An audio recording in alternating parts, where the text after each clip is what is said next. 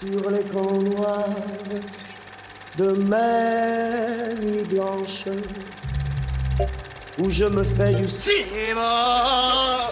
Cinéma Mais le cinéma, c'est quelque chose que tu peux pas comprendre. Qu'est-ce que c'est, non?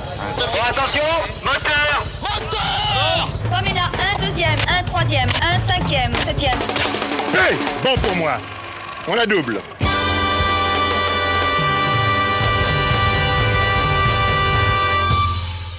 Et bonjour, bonsoir à toutes et à tous et bienvenue dans ce nouvel épisode de Retech, votre émission qui refait le cinéma.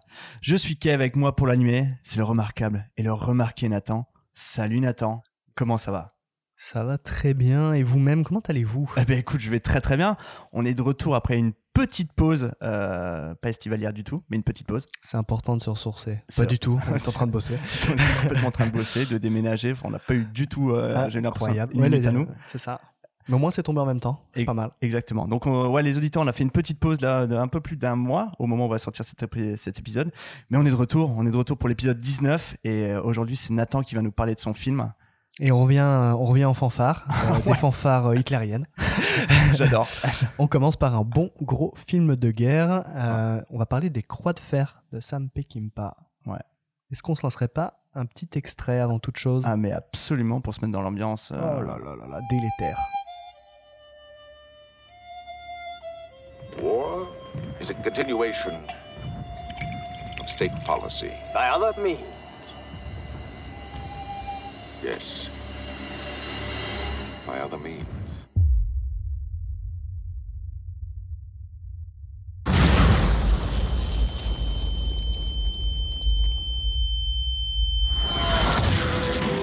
Why did you ask to be relieved from uh, duty in France?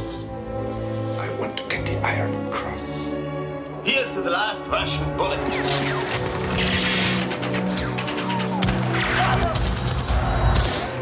Do you ever think about your children?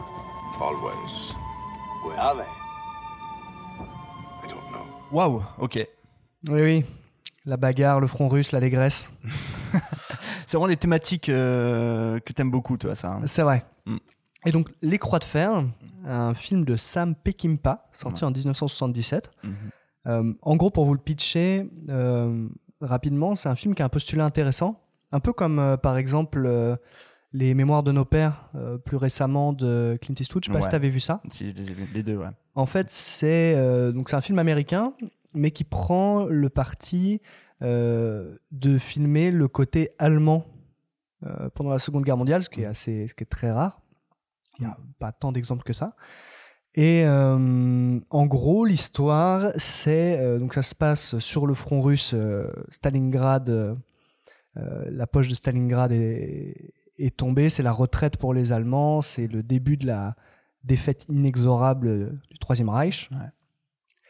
Et en fait, dans cette espèce d'apocalypse ambiant et d'ambiance de fin du monde, arrive un officier euh, aristocrate euh, prussien euh, en quête de gloire qui insistait pour venir sur le front russe pour essayer de gagner une, une croix de fer, la plus haute distinction de l'armée allemande, et revenir auréolé de gloire dans sa famille pour vivre sa meilleure vie ensuite.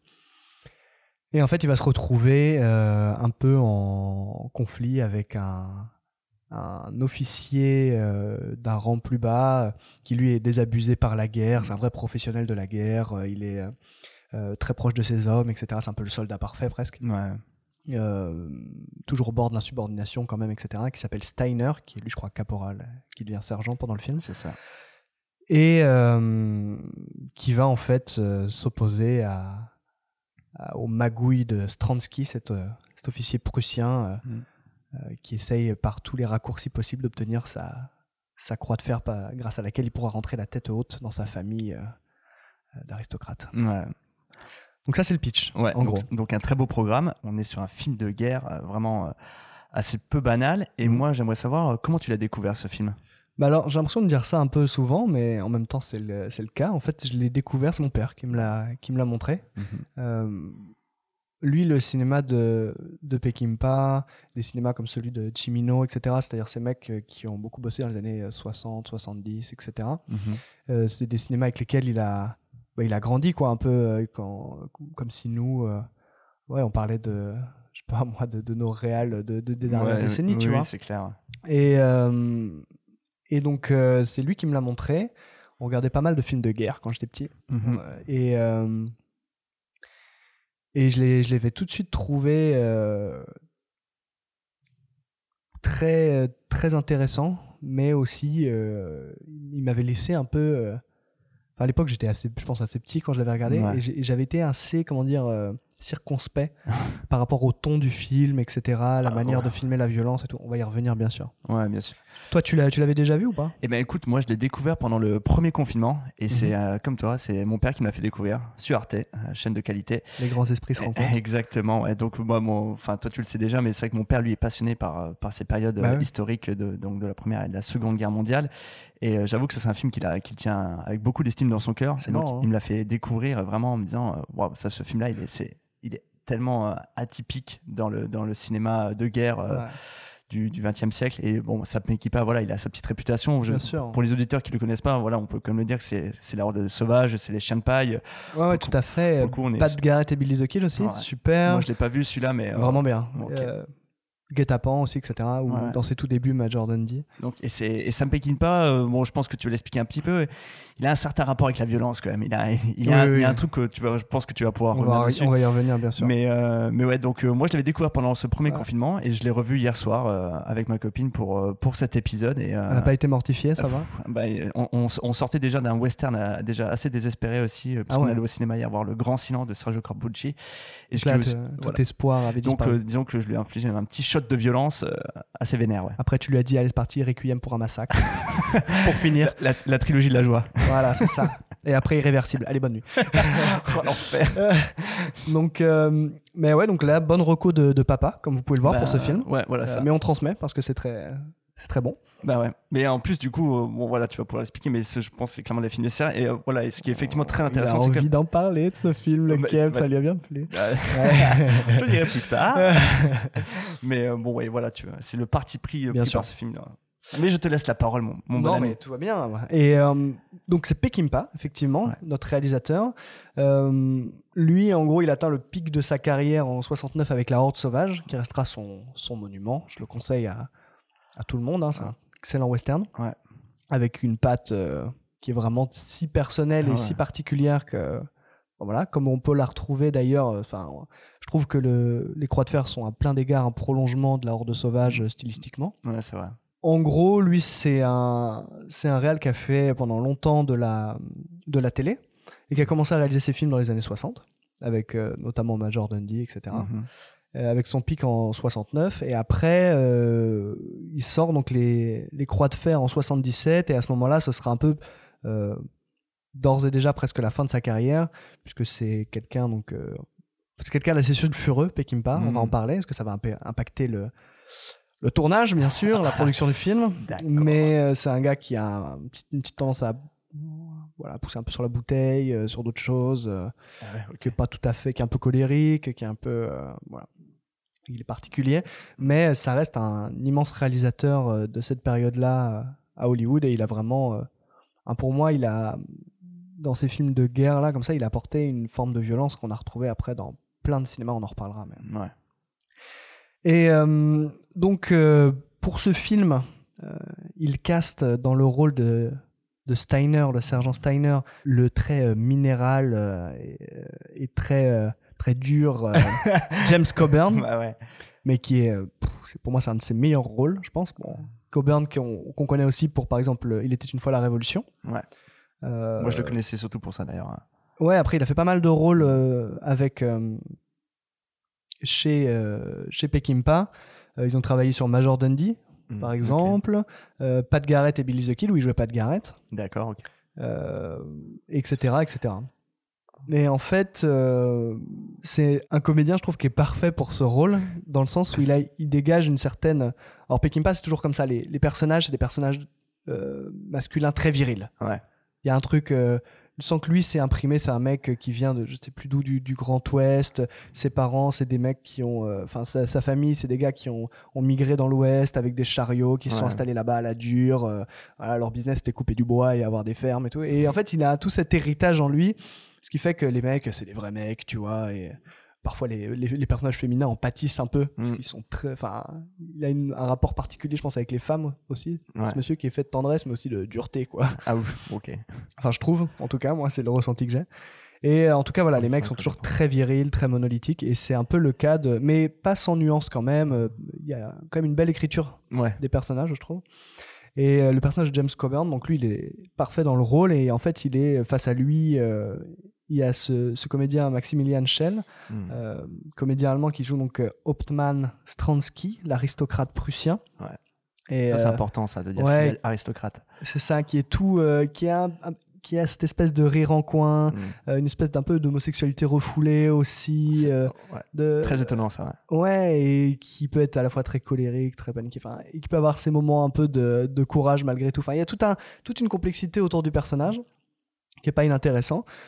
Et euh, bon, après, il y a plein de, je vais pas tous les citer, mais il y a toute l'unité, le platon, Ouais. le peloton, pardon, de, de James Coburn. Euh, Steiner qui est fait de plein de gueules Ah ouais, incroyables c'est des personnages euh, tu sens des mecs qui ont traversé euh, tout le front de l'est qui sont ravagés Ah, c'est c'est des trognes, hein. c'est vraiment c'est une belle brochette de, ça. de, gueule. hein. Ouais, ouais, les gars qui se sont traumatisés, ceux qui se lavent jamais parce que ça rend étanche, des trucs comme ça. Enfin, il y a- il y a toute une bande qui est assez hétéroclite mais qui marche bien. Et il y a aussi, on peut citer euh, Santa Ber- Berger, qui, euh, qui est l'infirmière, puisque Ah oui. au au milieu de toute cette guerre, euh, Steiner va se retrouver blessé et envoyé dans un hôpital militaire. Mm. Et il y aura cette infirmière qui va s'occuper de lui, avec qui il va avoir une histoire, etc. Euh, je ne vais pas en dire beaucoup plus, mais euh, euh, elle n'arrivera pas à le tenir éloigné du front bien Mm. longtemps. Et, euh, et voilà, donc la très belle euh, Santa Berger. Et euh, donc le, le casting est, je trouve, euh, très très chouette. Ouais. Il y a, euh, il y a vraiment des, des vraies gueules, quelque chose qui, qui marche pour, euh, pour euh, ce, cette ambiance euh, un peu crépusculaire de, de front russe, de mecs abîmés par la guerre, etc. Ouais. Donc il a, quand il a bouclé euh, en 76 son petit, euh, son petit casting, en fait lui il faut savoir que juste avant ça, euh, il a refusé quand même deux films. Il a refusé, c'est assez marrant, il a refusé le King Kong de 76 Oh, et un Superman aussi. D'accord. Peckinpah aurait pu réaliser un King Kong ou un Superman, Oh vache. improbable. King Kong aurait mis des énormes patates à des mecs, ça aurait été extrêmement violent. Explosion de sang et tout. des ralentis. Mais euh, et en gros, en fait, lui, il faut savoir que son histoire, elle est vraiment émaillée de problèmes avec les studios, les productions, etc. Il est tout le temps en conflit avec eux. Et il tire sur la corde à chaque fois, il tourne jusqu'à ce qu'on lui dise d'arrêter. Il va monter jusqu'à ce qu'on lui dise d'arrêter, limite jusqu'à ce qu'on quelqu'un vienne pour couper le tournage, quoi. Ouais. Et sauf s'il a un projet dans la foulée, auquel cas il va s'arranger quand même pour pouvoir commencer la pré-production de l'autre, mais autrement il va toujours tirer sur la corde et il va et en même temps il va il a des bonnes raisons d'être un peu euh, échevelé Ouais. contre les contre les studios puisque par exemple euh, Major Dundee c'est un de ses premiers films au cinéma et, et les producteurs sur sa director's cut ont coupé 40 minutes quoi Ok, d'accord. et ils ont changé la fin, etc. Et il a toujours eu des problèmes un peu comme ça avec les, avec les studios. Ce qui fait qu'il a, il a du mal à faire financer ses projets quand on est en 77, là. Ouais. Malgré la Horde sauvage, etc., etc. Ça devient de plus en plus compliqué. Et il finit par se faire euh, financer euh, pour un film de guerre par un producteur allemand, Wolf Hardwig, qui est un producteur de films porno, normalement. Oh. Donc, euh, voilà, de films un peu érotiques, D'accord, machin, cette tout ça. info. Ouais. Improbable, qui réussit à rassembler 4 millions Ouais. pour faire un film de guerre. Ok. Donc, 4 c'est millions. Rien du tout. Voilà, c'est rien du tout. Donc ils vont aller le tourner en Yougoslavie, etc. Enfin, Non, non, t'es ça. Le budget total, c'est 4 millions? Alors, on verra qu'il y a eu quelques petits euh, dérapages. Mais à la base, c'était ça, ouais. Mais d'accord. Et euh, en gros, on lui propose ce script euh, qui est tiré d'un roman sur la Seconde Guerre mondiale, mais il va s'en éloigner Ouais. très largement. Juste, ça se passe au même endroit, quoi. C'est Mm. en Crimée, pendant la retraite en Russie, etc. Et en 77, il, il commence à, il débute le tournage avec déjà le premier problème, c'est qu'en fait, il y a 4 millions de fonds, mais ils arrivent au compte-gouttes. Ce qui fait que il réussit pas à faire construire ses décors euh, à temps, parce que les mecs réclament d'être payés en avance. Donc ça galère. euh, voilà, ça commence déjà avec du retard. Et euh, quand le tournage commence, euh, ça, ça arrange pas particulièrement euh, non plus quoi. Ouais. Euh, C'est-à-dire que, en fait, en gros, il va y avoir des, des gros conflits euh, d'écriture avec les producteurs, euh, notamment sur la fin, qui va être réinventée constamment, etc. Et lui, au fur et à mesure du film, euh, il va vraiment se mettre à boire énormément. Ok, d'accord. Et il va se mettre des cuites tellement monstrueuses qu'en fait, il y a des jours qui vont être annulés. Parce qu'il va être trop mal pour venir bosser. Donc, une fois tous les deux, deux semaines ou quoi que ce soit, il y avait un, jour qui sautait, quoi, parce que le mec était trop, trop bourré.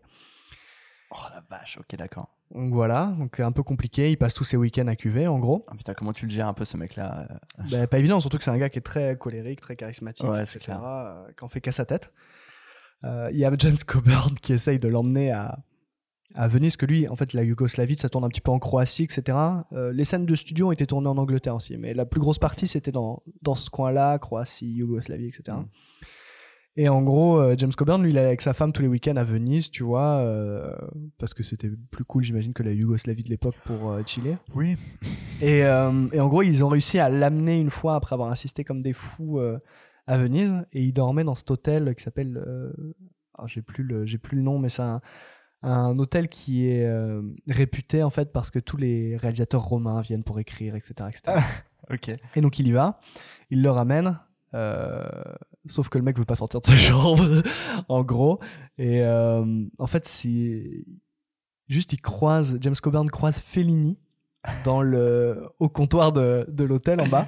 Et lui dit attends tu veux pas venir euh, voir euh, Peckinpah et tout? L'autre fait ah ouais si je l'aime bien et tout en plus. Euh, juste pour peut-être le faire sortir un peu et tout. Et donc il, il monte avec Fellini dans la chambre d'hôtel euh, Peckinpah en pyjama et tout. Et euh, il y a Fellini euh, qui arrive et qui lui fait euh, bonjour et tout je m'appelle Fellini. L'autre il lui fait et l'autre redevient à- pour, pour la c'est la seule fois où James Coburn le voit comme ça il devient un enfant de 8 ans il fait oh Fellini merci pour tous les grands films que vous nous avez donnés machin et tout ça Et c'est le seul moment où il réussit un peu à sortir Incroyable. Peckinpah donc bon bref voilà c'est un sacré ours. Ouais. et euh, du coup le, le film prend un- prend beaucoup de retard Euh, il y a des soucis de livraison de matériel etc tout ça c'est lié à des coûts euh, euh, et en fait le le film à un moment euh, le- les producteurs commencent à le producteur et le coproducteur commencent à à être un peu en PLS parce qu'on arrive à 2 millions de dépassements. Donc, pour un film de 4 millions c'est gigantesque Ouais, et arrive un moment où il restait tout le final qui devait être tourné, etc. Et en fait, ils disent, bah, non, en fait, on va, on arrête et tout. On va arrêter là, on va faire une autre fin, quoi. Ouais, donc proposent veulent une fin, mais un truc euh, ultra nul, bâclé, etc. Euh, ça, et en fait, donc ils sont sur le tournage à ce moment-là en Yougoslavie. C'est donc c'est la scène finale qui est dans le cette gare euh, complètement dévastée avec des flammes et tout. Hmm. Et euh, en fait, ça énerve tellement James Coburn. Euh, en fait, il y a concrètement il y a Peckinpah qui se met à pleurer. Il est là et tout. Putain, la fait chier mon film et tout. Ils vont encore me le voler et tout. Et donc ça énerve James Coburn qui vire le producteur et le coproducteur du plateau. Il les dégage. Et il dit à, à vas-y, euh, on lance les caméras, on tourne un truc, tu vois. On va, trouver, on va bien trouver un truc. Donc la dernière scène, c'est une improvisation totale. Je sais pas si tu te souviens, quelqu'un fait tomber son fusil mitrailleur, par exemple, ça c'est improvisé. Le rire, C'est vrai. C'est improvisé. improvisé. Tout est improvisé dans la fin. Ah, mais du coup, mais ça. Mais ça elle est, apporte- elle est top, hein, ça je trouve. apporte tellement d'ampleur, du coup, à cette fin qui est. Ouais. Ah ouais, mais même du coup, là, comprendre le rire de, de James Ouais. Ils avaient plusieurs jours pour le faire, ils l'ont fait en une après-midi. Oh. Et un truc, euh, voilà, qu'ils ont écrit, enfin, qu'ils ont fait sur le spot. quoi. Ah ouais, d'accord. Donc, euh, enfin voilà, donc c'est pour dire que c'est quand même pas très, euh, pas très très confort. Ouais. Mais et après, en plus, la, la post-production est un petit peu euh, chaotique. Alors, Parce que, oh, en putain, plus ça de l'alcool. En plus de l'alcool, se met à sniffer des, des kilos de cocaïne. Parfait. Hmm. Enfin, c'est ça qui, le, qui finira par le tuer d'ailleurs. euh, là, il lui reste plus que deux films à faire à ce moment-là. Oh, et euh, donc, il lui reste quelques années encore, mais ça va être une, euh, une longue descente, quoi. Ouais. Et euh, donc, pareil, ça prend aussi du retard, c'est compliqué, etc. Euh, mais le film finit par se faire. Et du coup, le film sort en gros, c'est plutôt, plutôt un échec aux États-Unis. Ah merde. Parce que les gens, en fait, il faut savoir que c'est sorti la même année qu'un autre film, qu'il a un peu éclipsé, dans Ouais. une ambiance un peu plus. euh, plus euh, Un film de guerre? Ouais, mieux. Star Wars. Bah ouais. Donc Ah, voilà, et, et puis les, le public américain voulait pas d'un d'un film de guerre euh, aussi sombre, antimilitariste, etc. Pa- etc. Parti pris allemand, euh, j'imagine. euh. Ouais, même s'il n'y a pas vraiment de parti pris pour moi. On va- en reparler après de tout ça. Mm. J'ai très envie qu'on parle du film derrière. Ouais. Et du coup, par contre, il va faire un, un assez beau carton en Europe, notamment Ah. en Allemagne de l'Ouest à l'époque. Et D'accord. il va très bien marcher à tel point. Mais ça, c'est un peu. euh, bon. Il va y avoir un- une suite, un séquel un peu non officiel. Ah, D'accord. Euh, alors, le film s'appelle La percée d'Avranches. D'accord. C'est même plus les mêmes comédiens, c'est plus Euh, Peckinpah. J'allais dire, quand t'as dit non officiel, j'imagine qu'il y a Et- personne de l'équipe qui est revenu. Ça, et c'est une bouse, euh, en gros, mais ils ont un peu surfé là-dessus. tu l'as vu Non, non, non. Oh, Je l'ai pas vu. perdre. Je l'ai pas vu. Et euh, et donc donc voilà. Donc en gros, euh, c'est euh, ça marche plutôt bien en en Europe. Il réussit à faire son son chiffre. euh, Ah, cool. mais par exemple aux États-Unis, même alors, la critique les aime pas du tout quoi. Le, euh, le, le Chicago Tribune qui le note 0,5 sur 4 Euh, ouais, très bien. et le le LA Times, le New York Times, le Washington Post, tout le monde le descend quoi Oh, en disant violence gratuite, pas intéressant, euh, du mauvais Peckinpah, etc. Donc, euh, Oh merde. je vais, on va, quand on va parler du film après, je vais dire que je suis absolument pas d'accord avec ça. Bien sûr, la postérité l'a rattrapé après, Ah bah oui, j'ai et maintenant, euh, c'est, ça n'a plus rien à voir. C'est devenu un film un peu culte, justement, de guerre, etc. Et, euh, mais, euh, donc voilà, donc c'est un peu en, en demi-teinte. Ouais. Pas tout à fait une, euh, un bide, mais pas tout à fait un énorme succès non plus. Ouais. Donc bon. Mais moi, ce que je voulais avant tout, c'est qu'on discute un peu plus de ce film tous les deux. Bien sûr. Euh, en gros, moi déjà, il y a une première chose. Déjà, Kev, est-ce que tu as bien aimé ce film? Ah ouais, ouais, ouais. Moi, j'étais très content de le revoir là pour le coup. Ouais, donc, euh, quand, tu dit, quand tu m'as dit de, de, de le revoir et tout, donc en plus, moi pour le coup, je l'avais encore bien en tête. euh, Mm. Parce que du coup, ça fait bah, deux ans que je l'avais vu. Et euh, je me rappelle, j'en avais beaucoup parlé avec mon père. Et c'est vrai que là, le revoir, donc en plus, du coup, ça me permet de vraiment me focaliser sur un peu, comment dire, les détails, un peu plus Mm. l'analyse cinématographique. Euh, mais moi, je, ouais, je trouve ce film assez euh, puissant. Moi, on va, on va parler de, de la violence qui, Ouais. qui émane Vas-y, si tu veux, tu peux lancer. ben, ben non, mais en fait, en fait, moi je trouve que le. Bon, alors ça c'est très. Ça me pékine pas, mais les scènes de, de violence, de guerre, d'affrontement, euh, elles sont mais vénères. C'est-à-dire Ouais. que je- à aucun moment je ne suis à l'aise devant, devant ces images horribles. Mais en Euh, fait, tu- il y a un truc où tu comprends pas vraiment ce qui se passe. Ouais. C'est il y a une impression de chaos total. Ouais. En fait, tu sais, tu sais Ah, mais ça part dans tous les sens. C'est ça, les, en fait, t'as l'impression que t'es. Il y a une espèce de panique générale, de... on sait pas ce qui se passe sur le front, tout est bordélique, et en fait, c'est peut-être aussi ça, juste euh, quand tout est saturé d'explosions de mortiers, d'artillerie. Je pense que de- c'est le, le ressenti qu'il a voulu transmettre. Tu vois, vraiment, tu passes d'un- d'une image, mais c'est parfois ça dure une seconde, deux secondes, et tu passes d'un Mm. tank qui, qui tire un missile, enfin, à un, un soldat tué euh, sur des barbelés, tu vois, et puis tu repasses à une explosion d'une tranchée, et tout ça s'enchaîne très rapidement, et des fois c'est même très long. Tu vois, t'as vraiment quelques minutes d'affrontement qui sont lourdes. ouais. Les tanks quand ils foncent dans les tranchées. Mais c'est pas du tout un, des scènes d'action où on va suivre vraiment quelqu'un au cœur de l'action, Ah ouais, c'est etc. C'est vraiment juste un chaos ambiant. Ah ouais. Et euh, avec son, euh, son gimmick qu'il a tout le temps, où il y a la personne qui tire, il y a deux vitesses en fait, Mm. deux, euh, euh, ouais, deux rythmes dans les scènes d'action, c'est-à-dire que tu as toujours la personne qui tire à vitesse normale et la personne qui est touchée qui meurt au ralenti. Ça, Ouais. c'est très léger C'est pareil dans La Horde Sauvage et tout. Et quand les gens sont touchés, on voit les corps qui tombent désarticulés au ralenti Ouais. comme ça. Et ça, ça rapporte, ça, ça apporte quelque chose d'assez étonnant Ouais. dans ces scènes. Ça, c'est sa vraie signature. Mhm. Et ouais, c'est quelque chose. On voit vraiment ces corps qui tombent désarticulés. euh, Pas mal de sang aussi. Ouais, Euh, beaucoup, pour l'époque. Ouais. Pas mal de sang. euh, Et d'ailleurs, cette violence, ça préfigure d'autres films de guerre. On parlera après peut-être un peu d'où d'où on peut le placer Bien dans, l'histoire du, du film de guerre. Mais, mais ouais, il y, a ce côté-là. Et en fait, moi, il y a un truc que j'ai beaucoup aimé dans le film. Tu vas me dire ce que t'en penses.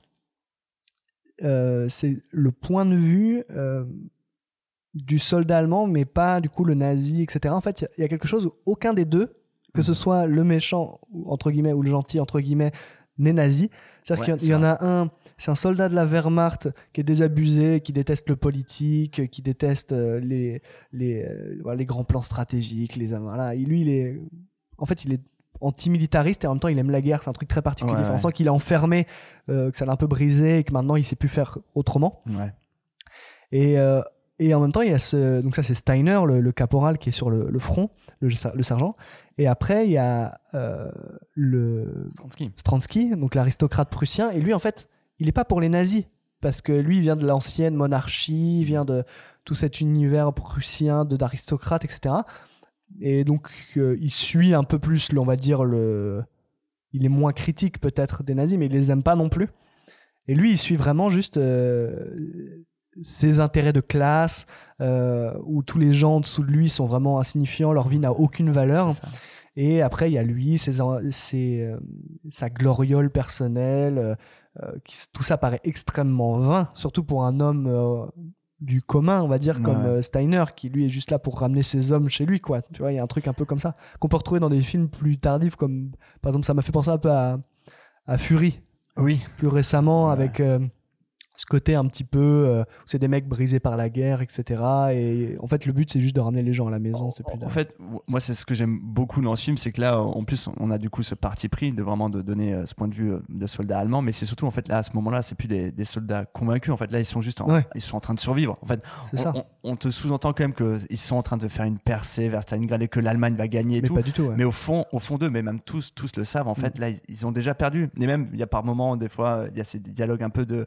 euh, en fait, on n'attend plus que de que la défaite. Bah c'est ça, en plus c'est un moment de la guerre où en gros les soldats allemands se battaient un contre 3, un contre 4, euh, avec une armée, enfin le rouleau compresseur Ouais. soviétique, euh, c'était plus que essayer de tenir suffisamment longtemps pour négocier quoi maintenant, vois, presque ça déjà. Les convictions nazies ne sont même plus là. C'est-à-dire qu'à un moment, il y a quand même Steiner et Stransky, ils se disent, euh, dans notre point commun, en fait, c'est qu'on ne suit pas le Führer. Tu vois, ils, ils- Oui, oui. ils se le disent et en fait, ils. Et d'ailleurs il, il pense un peu à l'après-guerre déjà. Enfin, ouais. Stransky lui dit non mais tu sais aide-moi à avoir la, la croix de fer et tu verras après la guerre euh, parce Ouais. que ça va vite arriver et tu auras besoin d'avoir des amis et tout. tu Ouais, vois. voilà, exactement. Des choses comme ça. Enfin, il y a déjà toute cette logique de. Et moi, c'est une ambiance que je trouve fascinante. Ce Ouais. mo- ces mondes qui s'écroulent, tu vois, les fins d'un monde. Je trouve que ça a toujours quelque chose de d'un peu enivrant, tu vois. Il y a un truc euh, genre. Ouais, euh, bien sûr. Et là, en l'occurrence, c'est en plus. euh, bah, faut imaginer, c'est des soldats, ils sont, ils ont plus d'uniforme pratiquement, ils sont dans des états lamentables. Enfin, c'est très bien retranscrit. Ouais. Euh, Il y a un truc en plus, euh, je trouve que,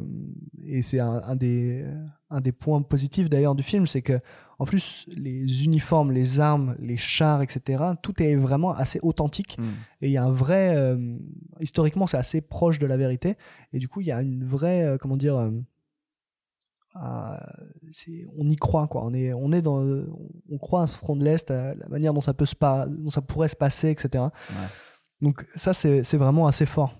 Et euh, toi, par exemple, Kev, quels sont tes films de guerre préférés? Ouais, ouais, ouais. La, la bonne question. Euh, mes films de guerre préférés. Ça aussi, c'est toujours. On, on reste sur le père, tout ça, mais moi, c'est toujours. euh, je sais que c'est un film qu'on a regardé souvent et re-regardé. C'est effectivement, il faut sauver le soldat Ryan, tu vois. Ouais, qui a révolutionné la manière de filmer les scènes d'action, etc. Mais qui pour le coup n'a pas du tout le même euh, ton. Il y a un truc beaucoup plus euh, glorieux, quoi. Et bon, c'est ce que j'allais te dire, beaucoup plus patriotique que Mm. Croix de Fer, qui lui est vraiment, euh, voilà, qui montre ce, ce côté désespéré de, de, de la guerre. Dans un tout autre genre, moi j'aime beaucoup La Ligne Rouge. Mais c'est marrant, moi je l'ai aussi dans ma liste. Ouais, bon, voilà. Il y avait Le Soldat Ryan, La Ligne Rouge, celui-ci, et bon, après quelques autres qui sont un peu. Ouais, voilà. Mais, en film, ouais. ouais, ouais. Mais La Ligne Rouge dans un style totalement différent, beaucoup plus poétique. Mais bien sûr, C'est l'homme noyé dans la nature qui fait cette absurdité qui est la guerre, etc. c'est ça. Il pourrait être de n'importe quel camp, ça n'a aucune importance. Ouais. Un truc, ouais, c'est un film sublime. hein. Ouais, c'est ça.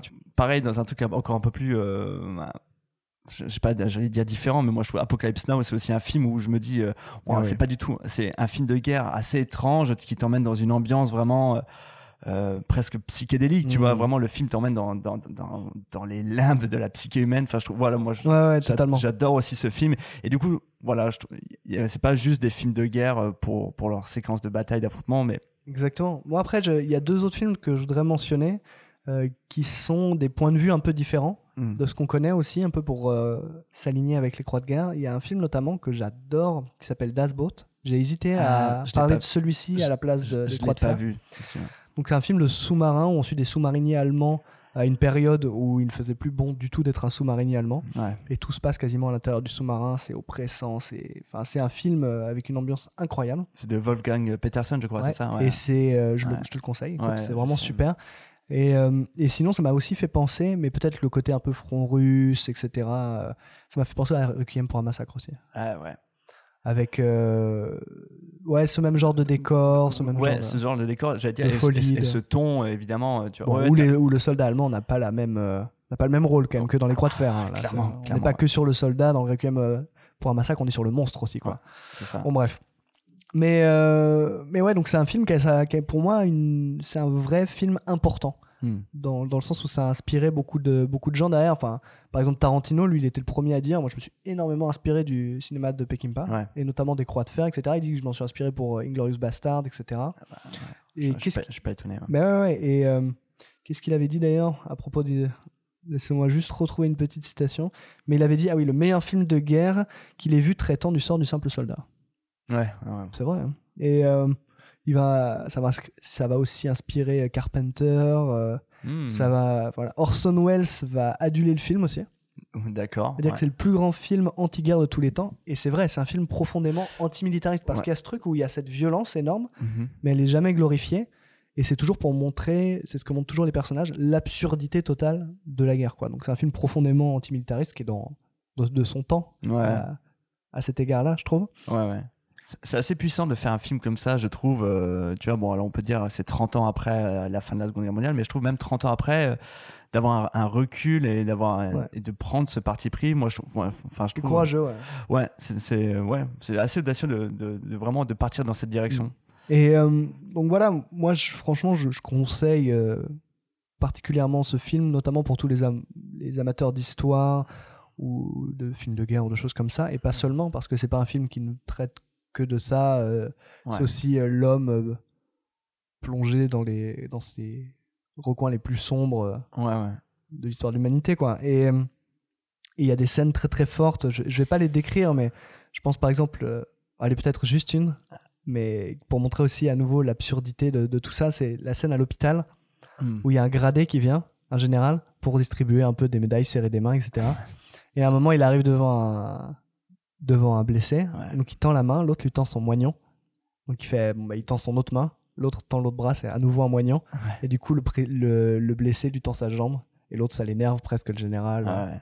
finit par dire genre ouais bah, demain je veux que 60% de ces gars-là ils retournent sur le front et tout donc il y a plein de il y a plein de scènes comme ça sur l'absurdité il y en a d'autres je pense à une scène que à des personnages aussi le petit garçon russe recueilli euh, euh, le petit soldat euh, et aussi par exemple la, la scène aussi avec les, les soldats russes Ouais. qui est particulièrement malaisante etc qui m'a aussi rappelé Fury pour le coup Hmm, ouais. Moi je, moi, je sais qu'en plus, pour, pour le coup, mon père me, me racontait beaucoup ces histoires de, de, de ces femmes russes qui étaient vraiment apparemment des, euh, vraiment acharnées contre les, se sont acharnées contre les soldats allemands. Et, Ouais. et du coup, il me disait que dans ce film, vraiment, ça montrait cet aspect-là. Et, Ouais. et du coup, c'est quand même, pour le coup, on peut le dire, mais c'est l'évocation des, de- des viols des, femmes russes par les soldats allemands. Et donc, ce- cette scène, elle est vraiment. euh, elle est très dérangeante et, elle est et du coup elle enfin, elle est très forte je trouve il y a, il y a un- il y a ce moment qui est presque étrangement comme une parenthèse dans le film mais qui est, euh, je trouve, l'une des scènes qui, moi, me marque le plus et me tétanise. euh. Ouais, ouais. Elle, vraiment très forte. Oui, c'est sûr qu'elle est un peu rajoutée au film, mais il y a un Mm. truc. euh, Enfin, ça marche très très bien. Et pour finir, je voudrais juste lâcher une dernière recommandation. Je pense que tous les petits amateurs de films de guerre seront d'accord avec moi, mais c'est aussi parce que c'est ce- c'est la production audiovisuelle que je préfère Mmh. sur la guerre Ok. en règle générale, et c'est euh, Band of Brothers, Ah, qui est une bah, série d'HBO en, sûr. en 10 épisodes, Mm. ou 8, je sais plus, et euh, qui raconte l'histoire de la 101e aéroportée Mhm. euh, au, au travers de sa véritable histoire euh, pendant la Première Guerre mondiale, du débarque du parachutage en Normandie Ouais. euh, jusqu'à euh, la fin de la campagne en Allemagne. Quoi. Ouais. Et euh, pour moi, c'est. euh, Enfin, je peux pas en parler là, je- j'ai pas pu le choisir parce que c'est pas un film et parce Non, que mais- finalement il est assez, co- assez connu quand même, mais Ouais. mais euh, je, voilà, un petit mot quand même pour le recommander. Chaque épisode de- dit des vérités incroyables sur la guerre. Euh, c'est des hommes qui font leur travail, c'est pas des, des gens en quête de gloire ou des, des patriotes ou quoi que ce soit. C'est juste des gens qui. Il y a vraiment cette sensation-là de. C'est ultra réaliste, euh, c'est touchant, euh, les scènes de bataille sont glaçante et très très bien C'est humain, on s'attache beaucoup à, Ouais. à tous ces personnages. euh, et du coup, comme c'est une série, on a le temps de, de développer tout ça. Mm. Euh, précisons que c'est produit par Steven Spielberg. Ouais, Et peu de temps après, euh, il faut sauver le soldat Ryan d'ailleurs. Ouais. Euh, et, euh, et voilà, et moi effectivement, et c'est c'est aussi, aussi une série euh, que j'ai vue avec mon papa.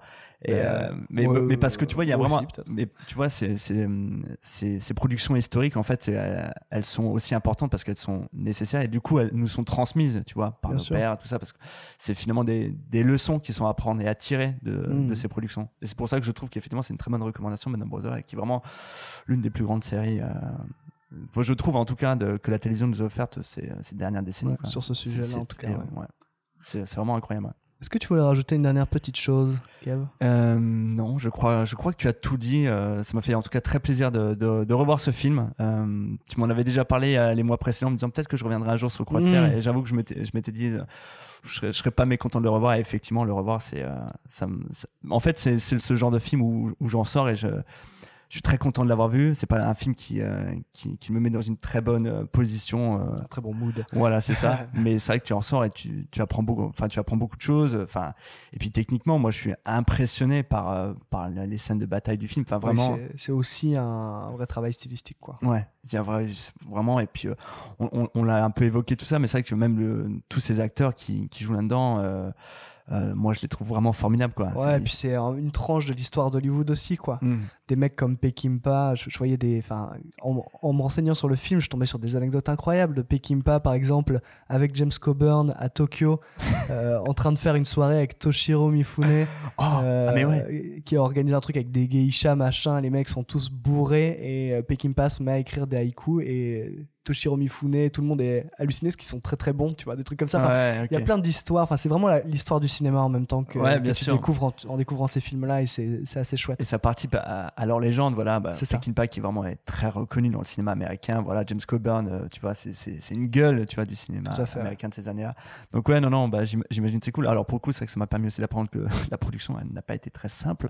Ouais, Euh, c'est une, une constante un peu. Mais, ça- mais, mais j'imagine, sur- surtout pour les films de guerre, que Ouais. ouais. après, surtout quand de tu veux, ouais, et puis quand tu veux avoir 4 millions de dollars pour faire un film euh, C'est de guerre. tellement peu. Je crois que c'est 67 millions, 70 millions euh, faut sauver le soldat Est-ce que, à tout hasard, t'as trouvé en, en combien de temps ils l'ont tourné ce film euh, Ah, C'était pas si court que ça, mais je, je sais plus, 7-8 semaines. Ouais, d'accord. Bon, Mais, euh, mais voilà. Bah écoute, ce que je te propose que sur ce, on se laisse sur un petit extrait du euh, générique de début, Mhm. euh, qui est, en- comme toujours dans les films de Peckinpah, déjà un effet de style total, où en fait est résumé l'ascension et la chute du régime nazi en deux minutes de, ou trois minutes de générique. C'est- effectivement très très fort ça. Moi j'aime j'aime beaucoup cette ouverture. Euh, mais avant ça, on va juste rappeler qu'on est toujours présent sur les réseaux sociaux. hein. On est toujours présent sur Instagram, Facebook et Twitter, qui vient d'être acheté par Elon Musk au moment où on enregistre. Oh là là, 44 milliards quand même. hein. C'est Pas beaucoup- mal. Ça fait ça fait combien de croix de fer ça? Ça fait quelques croix de fer. ouais. Mais voilà, donc on est toujours sur les réseaux sociaux, les amis. Euh, on est toujours sur plein d'agrégateurs de podcasts, donc sur Spotify, App- App- Apple Podcasts, on est sur euh, Deezer, sur euh, Castbox, Cast, euh, Podcast Addict, voilà, plein d'autres. Vraiment, je les oublie à chaque fois, mais voilà, on est, présent un peu partout. Et vous suffit juste maintenant de taper Ritech sur Google et vous nous trouvez, les amis. Donc sur ce, on va s'écouter cette, cette ouverture de Croix de Fer. Et merci encore Nathan pour ce petit film. Petit, je, je regrette déjà ce mot, c'est pour ce grand film que tu nous as présenté aujourd'hui. Et, Merci à toi, mon Kev. et on, on se retrouve très vite pour le prochain épisode qui sera l'épisode 20. Bye bye les auditeurs.